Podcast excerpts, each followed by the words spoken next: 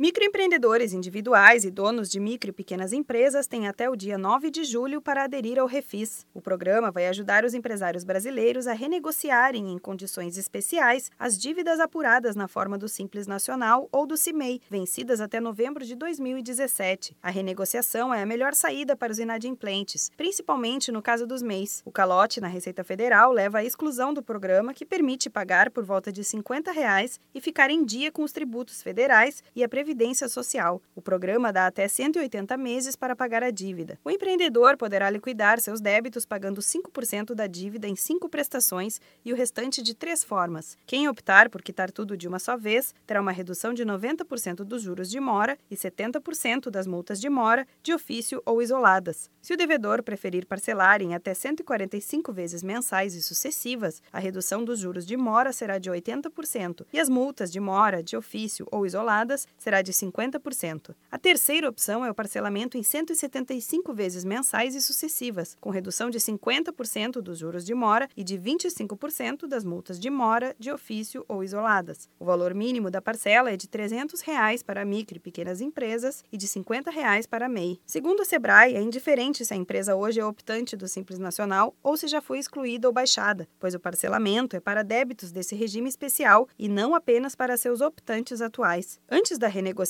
o calote com o fisco causou a exclusão de milhares de MEIs. Segundo o Sebrae, na Baixada Santista e Vale do Ribeira, eram 85 mil microempreendedores registrados em fevereiro, número que caiu para 69 mil um mês depois. O microempreendedor individual que aderir ao acordo passará a pagar pelo menos 100 reais por mês, sendo 50 de valor mínimo mais a mensalidade normal de até 52 reais. O pedido de adesão ao refis para os débitos do Simples Nacional e CIMEI em cobrança na Receita Federal é realizado somente pela internet. Para os débitos do Simples Nacional, inscritos em dívida ativa ou com execução fiscal ajuizada, a adesão pode ser feita nas ferramentas Simulador, Passo a Passo e página de orientações da Procuradoria-Geral da Fazenda Nacional. A inscrição é feita pelo portal ECAC PGFN. Para mais informações e esclarecimento de dúvidas, procure uma agência do Sebrae na sua cidade ou entre em contato pelo telefone 0800 570 0800. Da Padrinho Conteúdo para a agência Sebrae de Notícias Notícias, Renata Kroschel.